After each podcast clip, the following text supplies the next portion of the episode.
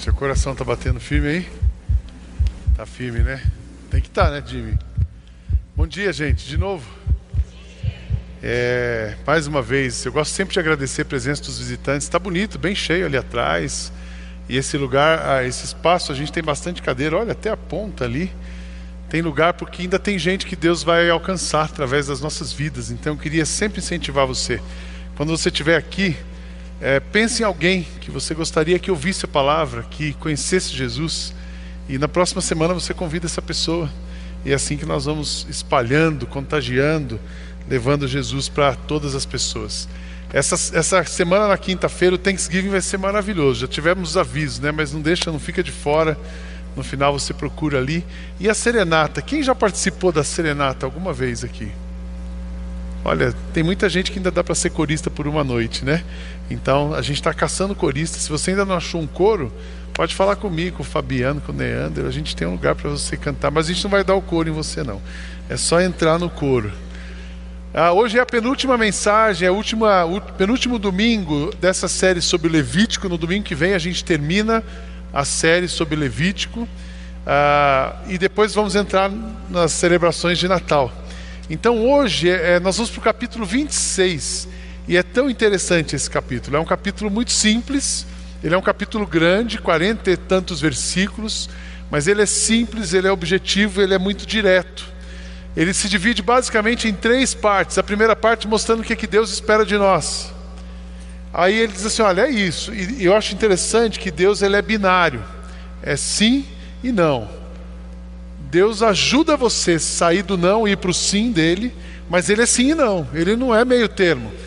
Com Deus não tem zona cinza, com Deus não tem pessoas em cima, ele não fica em cima do muro. Ele é o sim para as nossas vidas, e quando você está no não, ele te ajuda a sair do não e ir para o sim. Então, ele mostra o que Deus quer.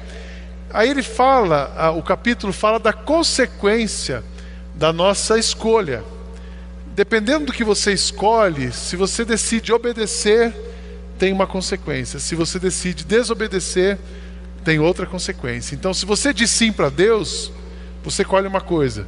Se você diz não para Deus, você vai colher outra coisa. Eu acho interessante, a gente vai ouvir aqui é, desobediência e obediência, os resultados.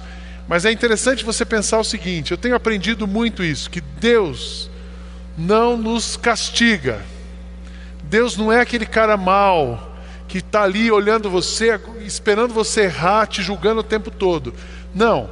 Deus, ele é um justo juiz. Eu acredito na bênção de Deus. Deus quer abençoar todas as pessoas. Deus quer cuidar, ele ama todas as pessoas. Mas ele é um justo juiz que permite que você colha aquilo que você planta. Então, ah, é muito importante a gente pensar, ouvir essa manhã o que nós estamos semeando na nossa vida. Quais as escolhas que nós estamos fazendo? Qual o caminho que nós estamos seguindo? Eu espero que você tenha aprendido bastante nessa, nessa série de Levítico. Eu lembro de uma das mensagens aqui, eu disse: Deus não é aquela pessoa que fica ali pronta para te castigar e vai te punir, mas Ele nos orienta, Ele nos prepara para enfrentarmos os desafios. Espero que você tenha aprendido, espero que você tenha uh, revisto muito conceito seu e de fato essa igreja, essa comunidade de Jesus seja cada vez mais parecida com Ele, que a gente tenha cada vez mais escolhas uh, próximas que nos aproximem de Deus e a gente ande de uma maneira diferente. Amém, irmãos? Eu tenho falado para a Kátia assim: a gente não precisa inventar roda, a gente não precisa ficar se preocupando é, em, em, levar essa igreja, a gente só precisa se preocupar uma coisa: é, apresentar Jesus para essa igreja e fazer as coisas que a gente tem que fazer para não atrapalhar Jesus. Ele vai levar essa igreja adiante, amém? Ele vai cuidar de nós, Ele vai continuar nos conduzindo. Então, abre a sua Bíblia ou liga a sua Bíblia, você tem o esboço também, no aplicativo deve ter o esboço também. Você pode acompanhar uh, Levítico 26, o capítulo inteiro. Eu não vou ler o capítulo inteiro, mas eu vou lendo durante a mensagem o capítulo inteiro. Então, começa o capítulo, na primeira parte, o que Deus espera de nós, o que Deus espera de você e de mim.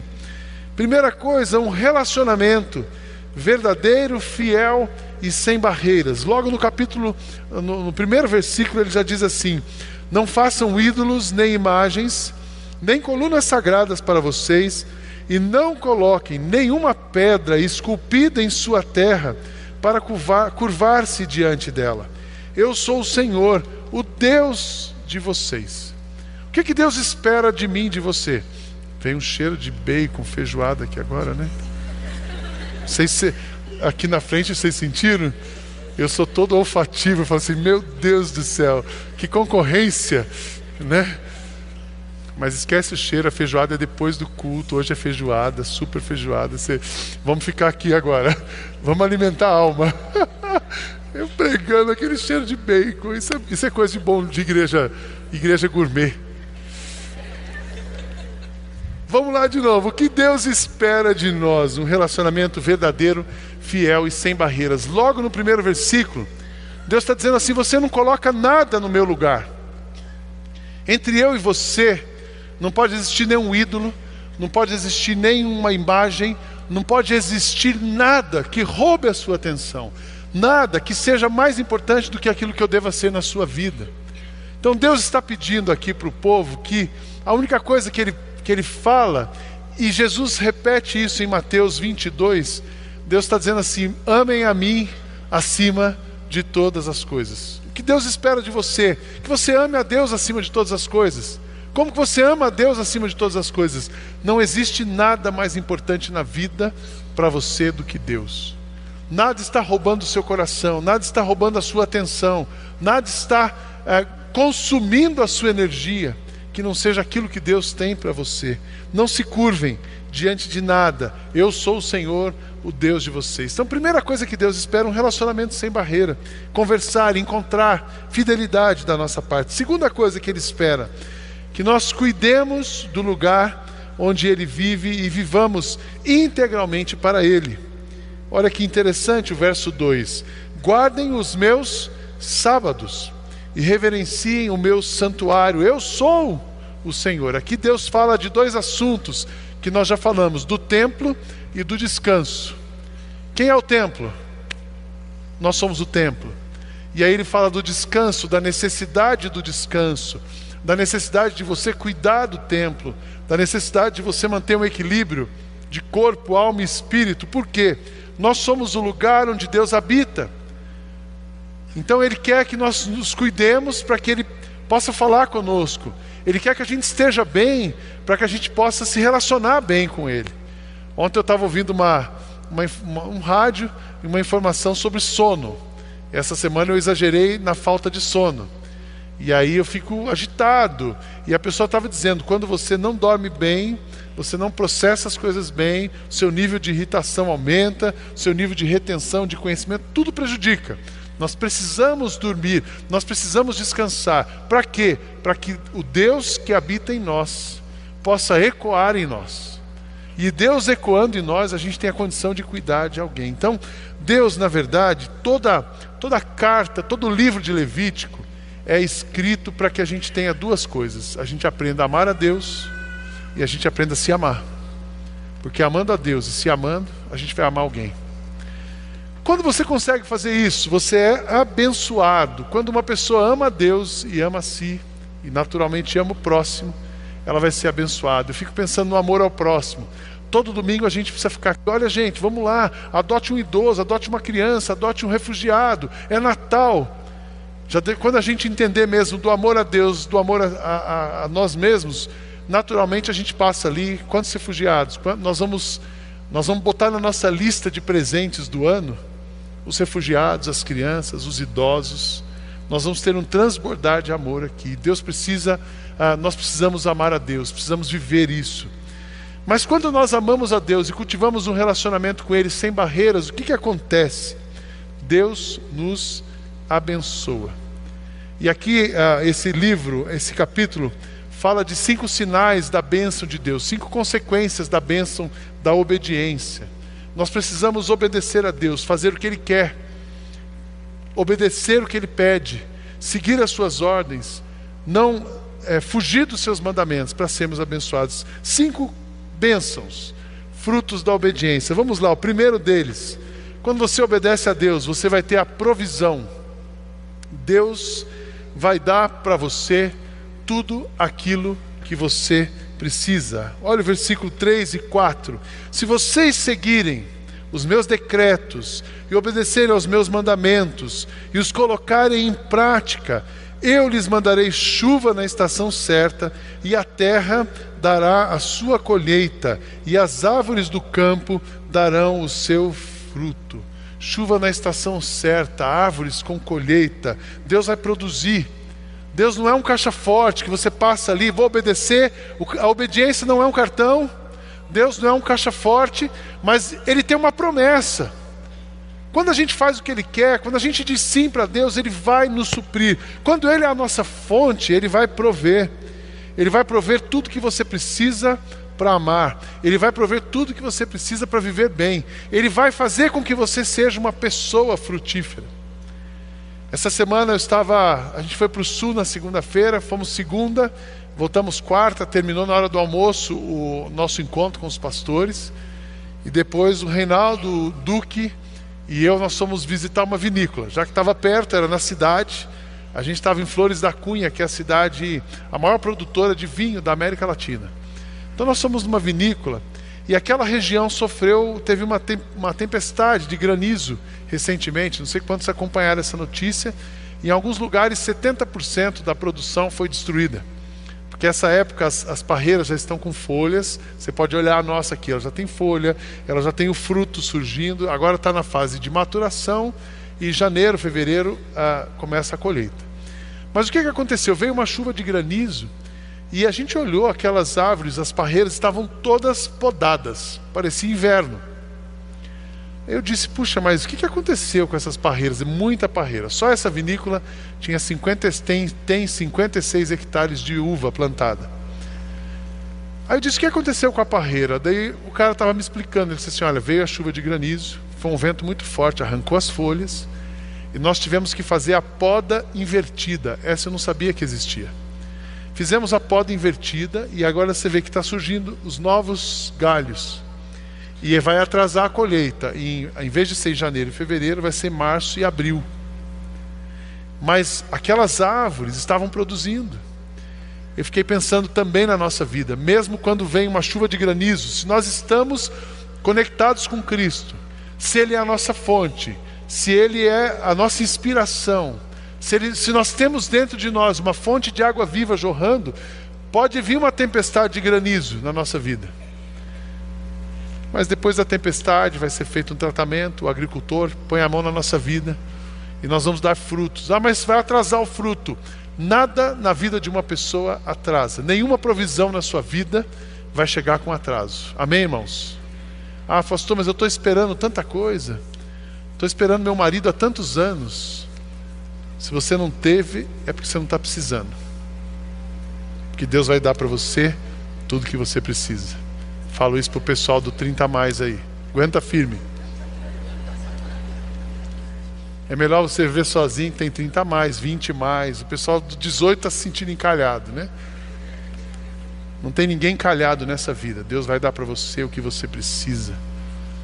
E quando às vezes Ele dá, vem depois uma tempestade e arranca o que você tinha. Não tem problema, se você permanece nele, Ele vai prover, Ele vai ter um processo e as árvores, os ramos voltam a brotar. E você vai dar fruto no tempo certo, no lugar certo, da maneira certa. A provisão, Ele vai prover o que você precisa. Amém, irmãos? Creia nisso. Obedecer a Deus é certeza, é garantia da provisão. Segundo, quando você obedece a Deus, você tem a bênção da satisfação. Verso 5: A debulha prosseguirá até a colheita das uvas. Então sai um fruto e entra o outro. Até a colheita das uvas, e a colheita das uvas prosseguirá até a época da plantação, e vocês comerão até ficarem satisfeitos, e viverão em segurança na terra de vocês. Quando você obedece, você fica satisfeito, Deus vai dar para você e vai te preencher. E é tão interessante, eu não tinha percebido isso, mas a satisfação e a segurança de vida, a satisfação de uma pessoa e a segurança de vida, elas são intimamente ligadas. Quando uma pessoa está satisfeita, ela está em segurança. Quando uma pessoa está insatisfeita, ela está vulnerável. Por que isso? O diabo ele se alimenta da sua insatisfação. Quando você está insatisfeito, o diabo se aproxima da sua vida e você se tornou uma pessoa vulnerável, então você perde a segurança. Quando você está satisfeito, o diabo não tem proximidade com você. O diabo não se aproxima de uma pessoa que está satisfeita. E se você ele não se aproxima, você não está em perigo. Você está seguro. Segurança e satisfação. E Deus vai provendo, Ele vai dando para você. Creia nisso. Confie nisso. Descanse nisso.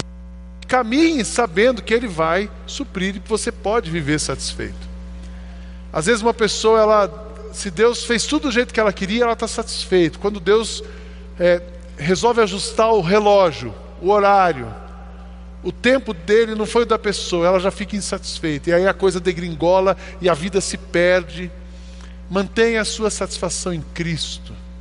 Ele vai, em cada ciclo da sua vida, ele vai dar o que você precisa. Mantenha seu foco na abundância e não na escassez. O que, que significa ficar insatisfeito? Pastor, por que, que a gente vira uma presa? Você, uma, uma presa, um alimento para o diabo. Você tem a sua esposa.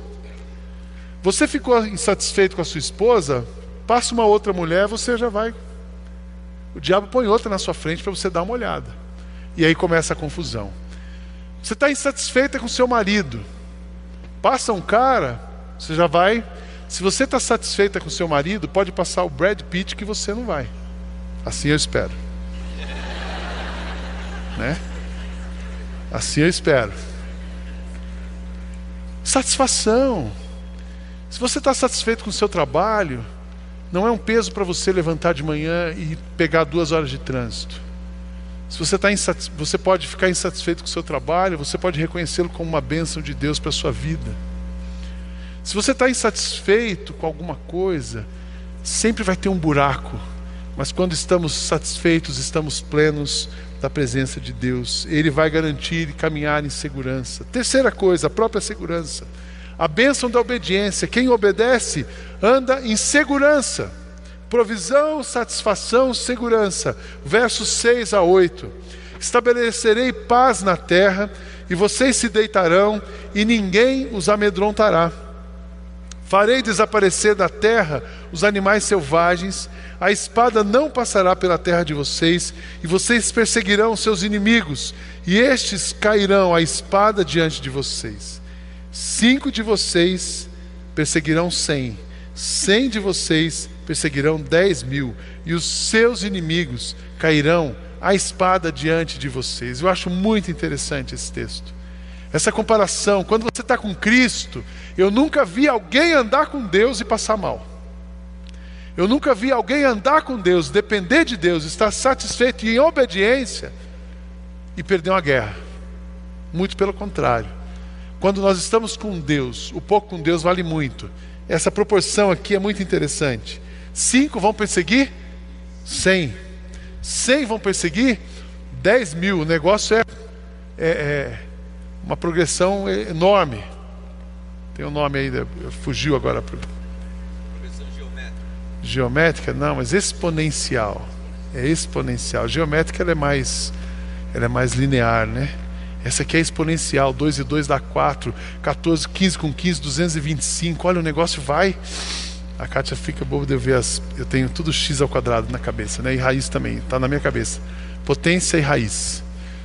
Mas é assim que Deus trabalha com a gente. Quando você tem 5 e obedece, você enfrenta 100. Quando você tem 100 e obedece, aquilo vira 10 mil. Por quê? O que Deus está dizendo? Vocês vão andar em segurança, vocês vão ter paz em meio à tribulação. Jesus falou isso de uma outra maneira: No mundo tereis aflições, mas tenham bom ânimo, eu venci o mundo. Então o que Deus está dizendo aqui para nós, se você me obedece, não tem problema, você vai passar tribulação. Tribulação você passou, está passando, vai passar, não tem como fugir dela. Mas se você está em obediência, você vai vencer. Se você está em obediência, você vai ter ânimo.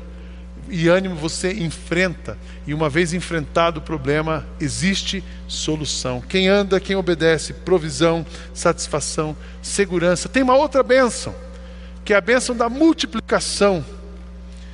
Verso 9: Eu me voltarei para vocês, e os farei prolíferos, e os multiplicarei e guardarei a minha aliança com vocês. Deus está pronto para multiplicar tudo aquilo que nós estamos prontos para repartir com alguém.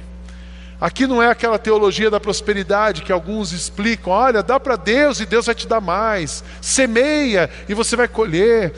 Não, nós colhemos quando semeamos, nós abenço somos abençoados quando abençoamos. Uma pessoa generosa sempre vai ser abençoada. Tudo isso é verdade. Mas o que Deus está dizendo assim: eu tenho uma aliança com vocês, eu vou cuidar de vocês, eu vou prover para vocês, e essa aliança que eu tenho com vocês é inquebrável, e por causa dessa aliança eu vou multiplicar aquilo que eu colocar nas suas mãos. Onde tem Deus, onde tem a mão de Deus, tem Jesus. Onde tem Jesus, tem abundância. Nós estamos vendo isso nessa igreja. É lindo ver o movimento de Deus nessa igreja. Algumas pessoas pensam assim: ah, a IBM Alphaville cresce. A gente fala bastante da igreja, do que Deus está fazendo aqui, em outros lugares do Brasil. Vocês sabem disso. A gente tem conversado com, é, e apoiado muitas igrejas. E alguns falam assim: ah, mas isso só dá certo lá em Alphaville, porque vocês são milionários pessoal acha que a gente é milionário. Aí eu falo para eles assim: a IBM Alphaville ela não tem um prédio. O maior patrimônio da IBM Alphaville são as pessoas que participam dela. Nós não investimos em coisas, a gente investe em gente. E, e nosso, nosso foco não é ter uma propriedade, o nosso foco é fazer o que Jesus quer. Porque quando a gente faz o que Jesus quer, Ele nos dá tudo o que precisamos. Amém, irmãos? Então essa igreja não é milionária mas Deus está abençoando. Essa igreja tem Jesus, tem gente nova todo domingo.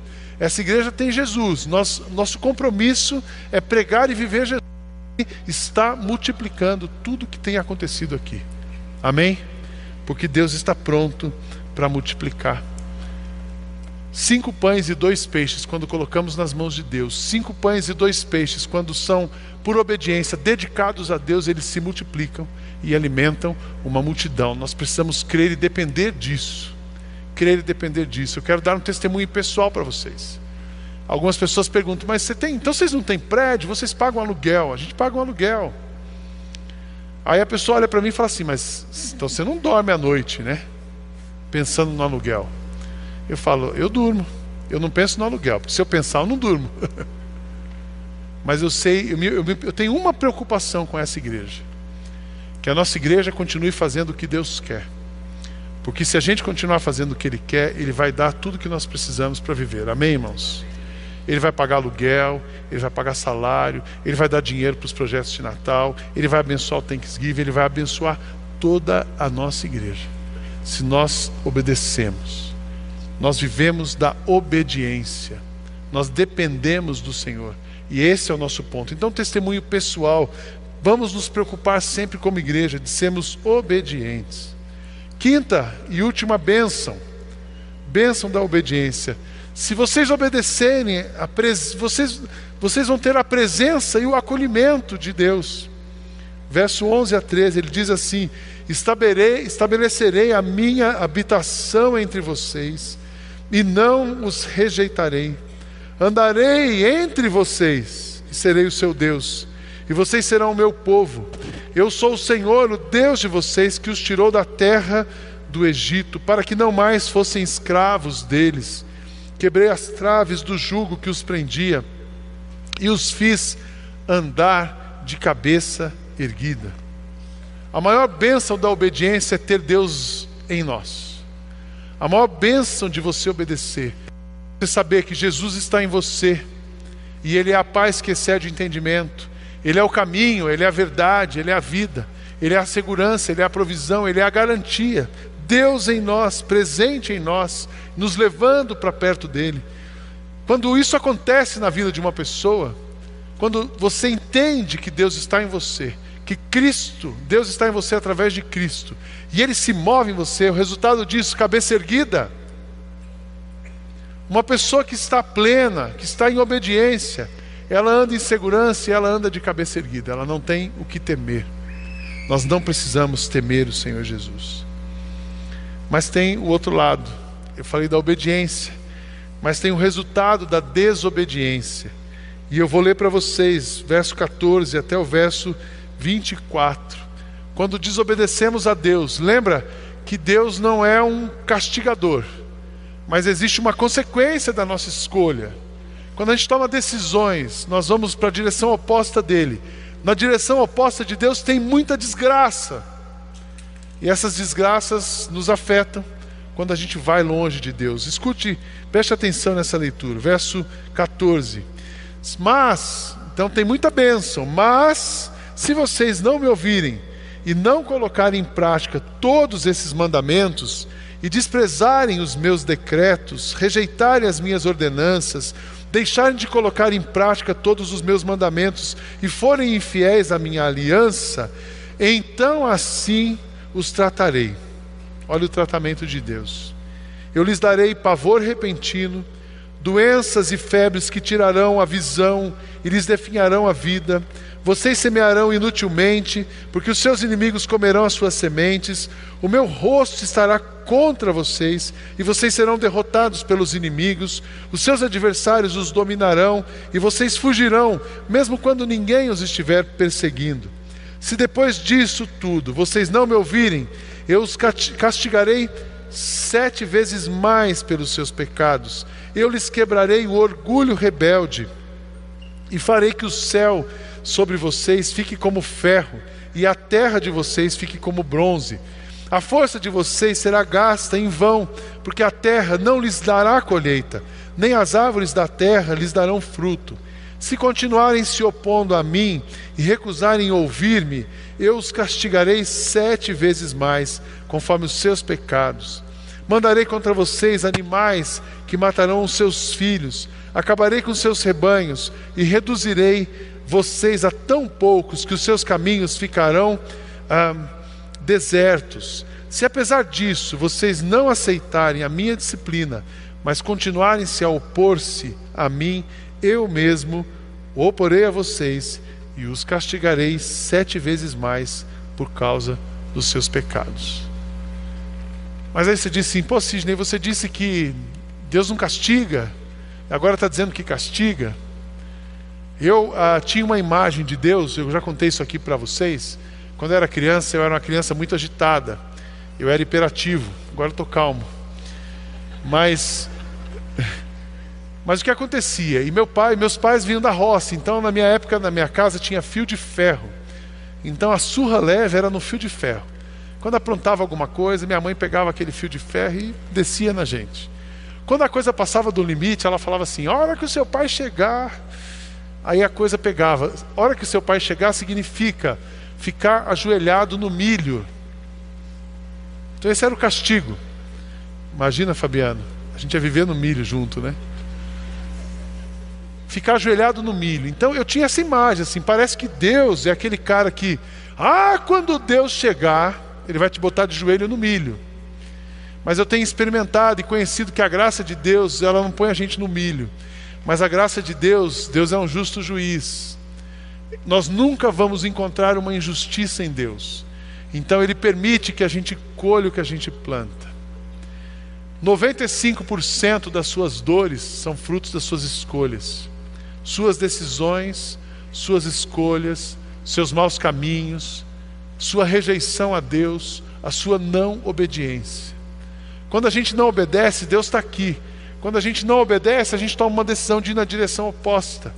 E na direção oposta tem essa lista que a gente vai encontrar. O céu parecendo ferro, a terra parecendo bronze. A gente se sente preso, a gente se sente sem caminho. Essa é a vida com Deus. Essa é a vida de desobediência. Você pode até ser bem-sucedido, mas se você andar em desobediência a Deus, você vai experimentar coisas muito ruins na sua vida. Pode ser bem-sucedido em algumas áreas, mas ninguém consegue ser bem-sucedido, ninguém consegue ser feliz desobedecendo a Deus. Então, a consequência da desobediência é tristeza, é morte, é dor, sete vezes mais por causa dos seus pecados. A gente encontra aquilo que é ruim na vida potencializado quando a gente desobedece a Deus. Mas tem uma coisa muito importante. Eu falei para vocês que Deus é binário, obediência, desobediência, sim e não.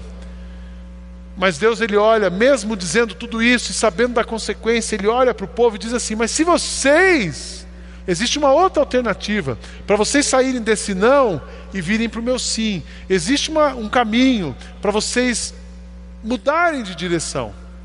E tudo na sua vida pode ser refeito. Existe um, um segundo caminho, existe uma poda ao contrário, para que você possa ser refeito. E aí ele continua. Eu acho interessante que o capítulo não termina nessa, nessa, nesse binário. O capítulo termina chamando da oportunidade que Deus tem para nos sairmos da desobediência e nos tornarmos obedientes. Ele fala no verso 40 e 42, a 42, ele diz assim: Se confessar, tem frutos para obediência e para desobediência, mas se confessarem os seus pecados e os pecados dos seus antepassados, a sua infidelidade e oposição a mim, que me levaram a opor-me a eles, a enviá-los para a terra dos seus inimigos, se o seu coração obstinado se humilhar, e se eles aceitarem o castigo do seu pecado, eu me lembrarei da aliança com Jacó, e da minha aliança com Isaac, e da minha aliança com Abraão, e também me lembrarei da terra. Mas por amor deles, eu me lembrarei da aliança com teus antepassados, que tirei da terra do Egito, à vista das nações, para ser o Deus deles. Eu sou o Senhor. São esses os decretos, as ordenanças e as leis que o Senhor estabeleceu no Monte Sinai, entre ele próprio e os israelitas, por intermédio de Moisés. Existe um caminho para você sair da desobediência e vir para a obediência. O caminho é o arrependimento. O caminho é a confissão do pecado. O caminho é você se humilhar diante de Deus. Se humilhar, humilhar-vos diante de Deus, porque no tempo certo vocês serão exaltados. Deus tem sempre uma segunda oportunidade. Deus olha para mim e para você e fala: Eu preciso dar uma chance para eles, porque senão eles vão se perder. E Deus não quer que ninguém se perca.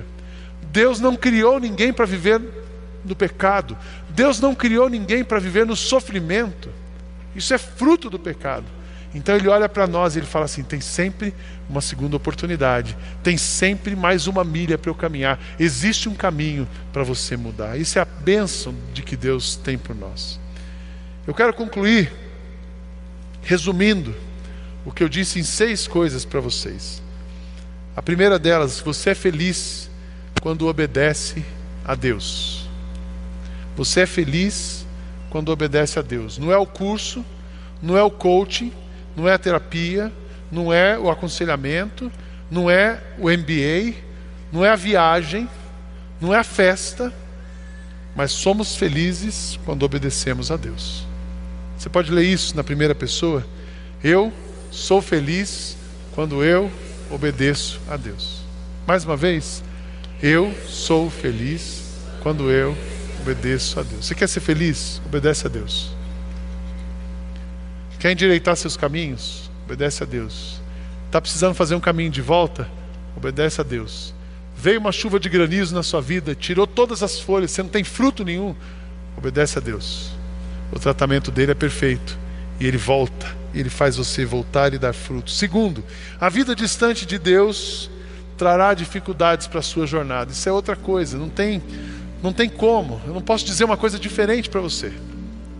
Não dá para eu falar uma coisa que te agrade, eu preciso falar a verdade. E aqui a Bíblia é muito clara: uma vida distante de Deus. Eu quero avisar você nessa manhã: se você está distante de Deus, você vai ter problema, dificuldades na sua jornada. Mas também quero te dizer, terceira conclusão, que Deus não castiga você. Ele permite que você colhe o que você planta. Então dá para mudar de plantação. Quarta coisa, como é que eu faço? Como é que eu mudo? O arrependimento é a chave para você mudar a direção da sua vida e começar a andar na direção do Pai. Você pode ler isso na primeira pessoa? O arrependimento é a chave para eu mudar a direção da minha vida e começar a andar na direção do Pai. A aliança que Deus tem com você é eterna. Deus nunca vai desistir de você. Pode estar no último momento. Ah, mas é injusto. Se você ficar longe de Deus a vida inteira, Ele no último momento vai te dar uma oportunidade. Você vai ter oportunidade até o último momento. Deus nunca vai olhar para você Deus nunca vai olhar para você e dizer assim: agora comigo não tem mais jeito. Sempre tem um jeito. Mas é o arrependimento, a mudança, porque a aliança de Deus com você é eterna. Você pode ler o ponto 5 comigo na primeira pessoa? A aliança que Deus tem comigo é eterna. Mais uma vez, A aliança que Deus tem comigo é eterna. E Deus deseja amar você. Essa é outra conclusão. Deus deseja amar você. Deus deseja te acolher. Deus deseja mexer na sua história. Deus deseja trazer você de volta. Ele fez isso quando ele mandou Jesus, porque Deus amou o mundo de tal maneira que deu seu único filho, seu filho unigênito, para que todo, que nele, todo aquele que nele crê não pereça, mas tenha a vida eterna. Pois Deus enviou o seu filho ao mundo, não para condenar o mundo, mas para que o mundo fosse salvo por ele. Deus te ama, eu não tenho dúvida. A pergunta que eu deixo para vocês e faço agora, mas você deseja amar a Deus? Você deseja amar a Deus? Você deseja obedecer a Deus? A gente ama a Deus quando a gente obedece. Amor não é um sentimento, é atitude. Você só ama a Deus quando você dá passo na direção dele. Você só ama a Deus quando está disposto a abrir mão de, tudo que você é e faz para ser quem Ele quer que você seja e faça. Nós amamos a Deus quando nós o colocamos como único na nossa vida. Nós o colocamos como soberano. Assim amamos a Deus. Então a pergunta que eu faço para você: você deseja amar a Deus? Não importa onde você está, não importa como você viveu, Deus te ama, quer trazer você de volta e tem satisfação, abundância, provisão, cuidado, segurança, multiplicação para sua vida. Nós vamos